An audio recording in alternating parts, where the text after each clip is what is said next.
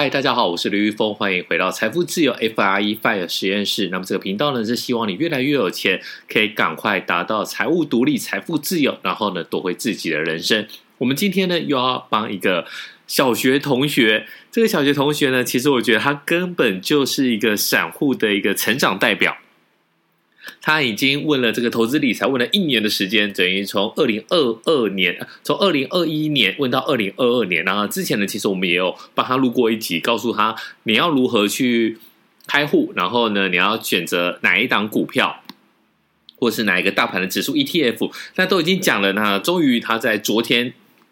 赖我说，哎，我已经开好户了。那开的是美国的 First Trade，那这个电子券商呢，非常的不错，就是说它没有什么手续费，那加上它的操作界面非常非常的简单。那 First Trade 呢，一直以来都是我蛮推荐的，并不是我有收它的业配。当然，当然 First Trade 如果你要来投放广告来业配，我们也是非常的欢迎。最主要就是之前 eToro 有很多关。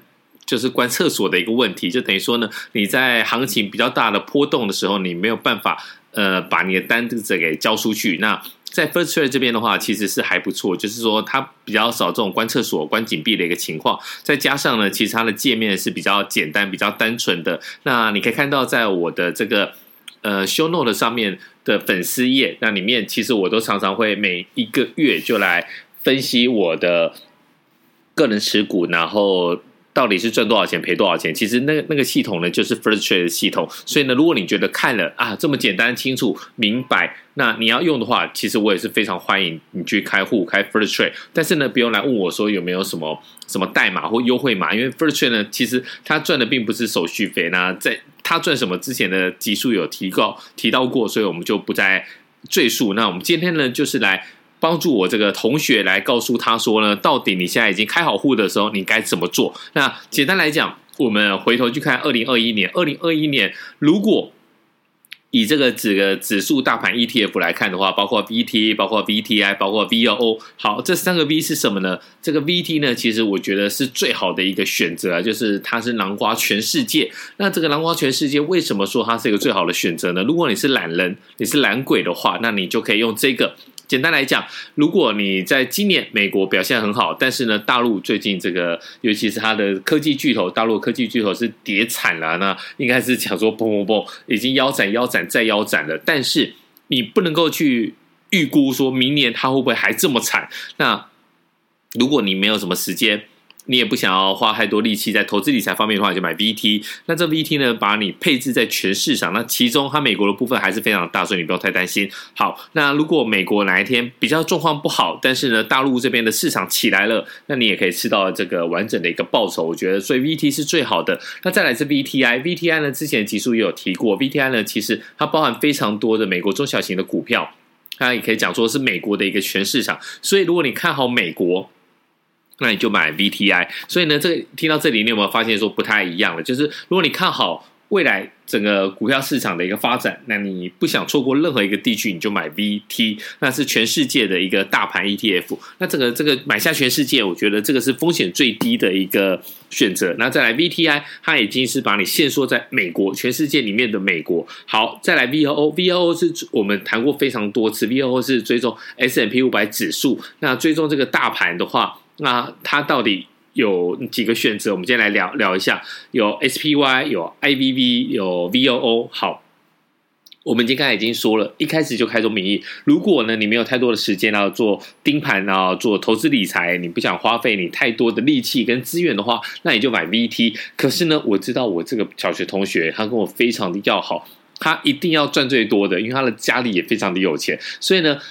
回头来看，去年二零二一年已经结束了嘛？那赚最多的就是 VTI 啊，抱歉是 VOO，是 S M P 五百指数。所以呢，应该我们要来今天要讲的就是 SPY 跟 IVV 跟 VOO 的一个介绍。因为呃 S M P 五百指数去年呢大概是涨了二十八点五趴。那如果你投入一百万，那你可以赚到二十八点五万。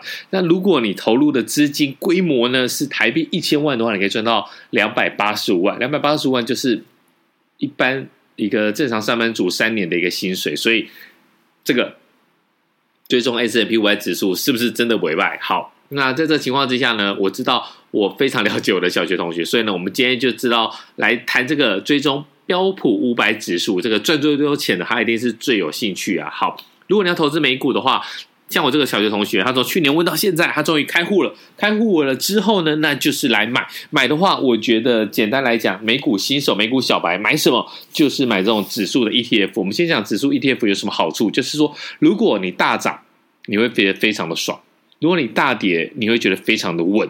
反正大跌你再买就好了。在一直以来，我可以很负责任告诉大家，不管今天我的大哥梦婷在金华酒店的结婚，录制时间，我们今天录制时间是一月二十十六号嘛，所以他今天梦婷大哥今天结婚，在婚礼之后呢，我也是赶快回来来录音。那你不用管说接下来的情况会怎么样，只要你相信，不管怎么样，人类的。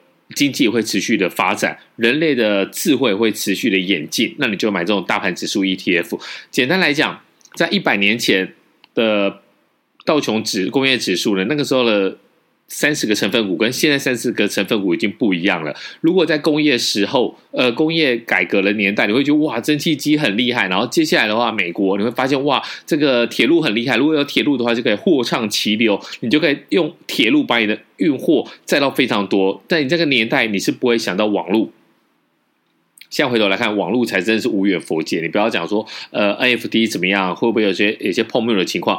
反正如果 NFT 泡沫化了，还会有其他的经济来发展。所以呢，买大盘最好的情况就是这样。但是买个股呢，你就会负担非常大的一个风险。这个个股的公司可能会不见，可能会消失。就像我们刚才提到的，这个大型的这个铁路还有钢铁股，可能它就消失了，就不见了。然后呢，石油的巨头也有可能就不见了，然后被。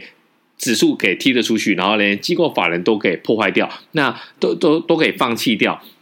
这些东西你可能觉得比较遥远。那 Parenteer、Parenten、Parenten 这个去年在疫情发生的时候非常红啊，那股价飙涨的非常快。其实它最近也是被踢出了这个指数，为什么呢？因为它的市值萎缩的太快了。那这个市值不到的情况之下，当然就被一脚踢出了。那被一脚踢出的话，会发生什么样的情况？就是很多的 ETF 它是追踪某一个指数，如果呢你被指数给踢出去的话，它在原则上面它就必须把你给卖掉。卖掉的情况之下，你股价又要往下下杀。那你这股价无情的下杀的情况之下，可能又会触发一些城市交易、一些智能交易，所以呢，你又会被卖一波，然后最后的话就是。散户会在 Telegram 的呃频道上面，呃，怎么回事？Peloton 怎么了？怎么了？是发生什么事情？我要不要卖了？好，那这些 FOMO 仔又会再卖一波，所以呢，个股就会有一些一些这些比较麻烦的一个状况。那我们今天来快速跟大家讲一下，如果呢你已经确定了，我就要追踪标普五百、S&P 五百指数的话，那这三个东西其实都会非常的适合你。简单来讲。什么是 S&P 五百指数？那是标准普尔公司在一九五七年它编纂的一个指数，它从美国的上市公司挑出挑选出重点来喽 Quarter 市值，它讲的是市值哦，市值前五百大的公司，这五百大公司呢，市值其实已经占了美国总体经济的百分之八十，那比例是非常的高。那这三档呢，我们将要聊的就是 SPY、IVV 跟 VOO。那 SPY 呢，其实它成立的时间是在一九九三年，所以呢，它的这个。呃，量能是最大的，因为没有办法，他就是一个老大哥嘛。那老大哥大概有点厉害这样子。那在接下来就是 IBV，IBV 成立的时间呢是在两千年。那在 VOO 呢是比较近的，是二零一零年。那我一开始投资美股的时候，其实是买 SPY。那后来呢，因为一些费用率的问题，所以呢我买了 I V O O。那我们来讲一下他们的管理费。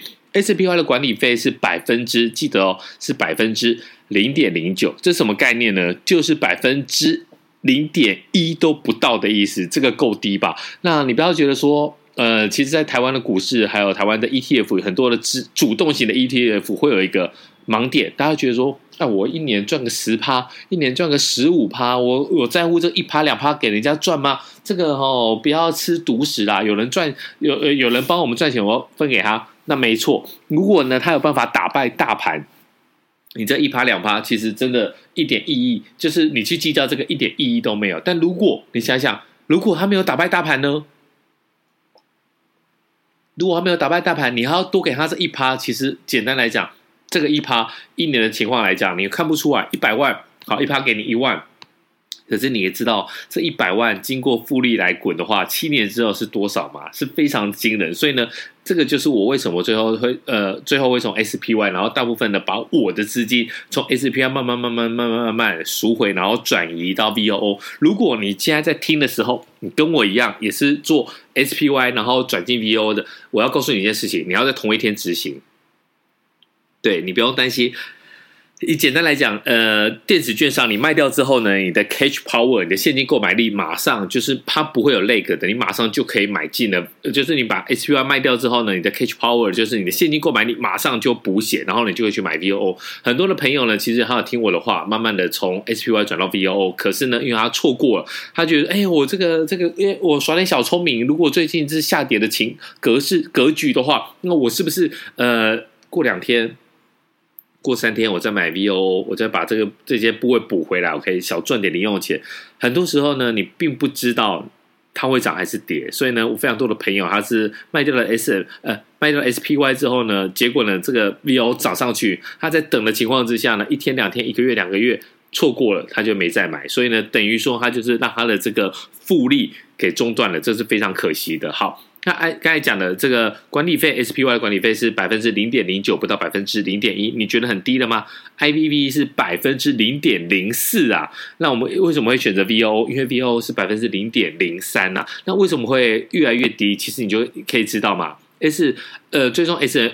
M P 五百指数的第一档就是 S P Y，所以呢，它在一九九三年就上市嘛。一九九三年上市的情况之下，大家没有选择就只好买它。那那个时候呢，它其实就是管理费一定会比较高。那后面的比较后面出来了这些小老弟，当然就是要去抢食它的生意。如果管理费跟一样，那我是没有什么没有什么吸引力。所以呢，它不得不后面越来越低嘛。所以 I V V 是零点零四，那 V O O。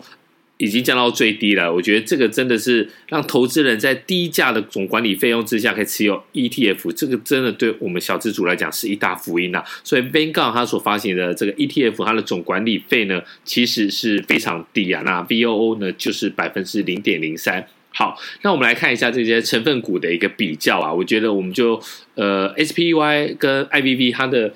大部分都相同啊，BO 有些比较不一样。我们来看一下 BO，因为毕竟最终呢，我们推荐的就是这一档 VOO 嘛。哇，为了小学同学，我们今天这个讲的比较多，希望他可以用心，就是用心听进去这样子。好，那在 V O 这边的话，的十大个股，我们先来讲一下，呃，它的持股分布好了，用产业，再然后讲完之后，我们再来讲它的持股明细。好，V O 的。持股的分布，依产业来讲的话，资讯科技呢高达了三成，然后呢，非必需的消费品呢是十三趴，就一成三，健康护理呢是十二点七趴，金融呢还有一成，通信服务也有一成。那接下来就是低于十趴的，有工业必需性的消费品，还有能源、不动产，还有原料跟公用事业。那公用事业是最低的，它大概是二点三趴。好，那接下来就我们。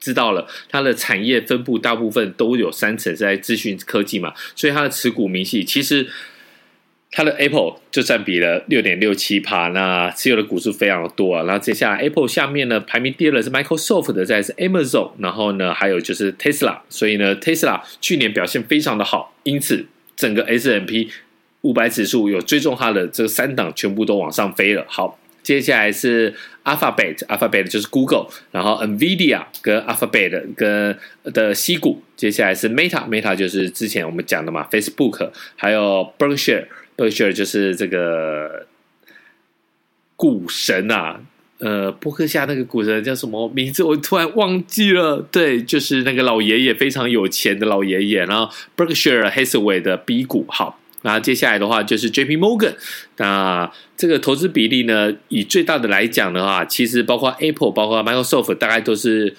巴菲特呵呵，对不起，Berkshire Hathaway 这个这个就是巴巴菲特的公司啊。刚才灵机灵光一闪，突然想起来了。好，那回头来讲，Apple 跟 Microsoft 的都有到六点六七跟六点三九趴，那 Amazon 呢就已经降到三趴了。那在特特斯拉，特斯拉只有二点三趴。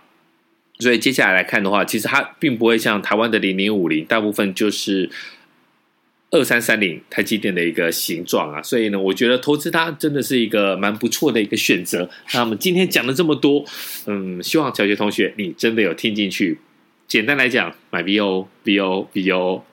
好，那我们这一集讲讲到这里。那如果有任何问题的话，欢迎在下面五星留言，那我们会回答你的问题。也希望你们可以多多的帮我们做分享。那谢谢您喽，我们下次再见，拜。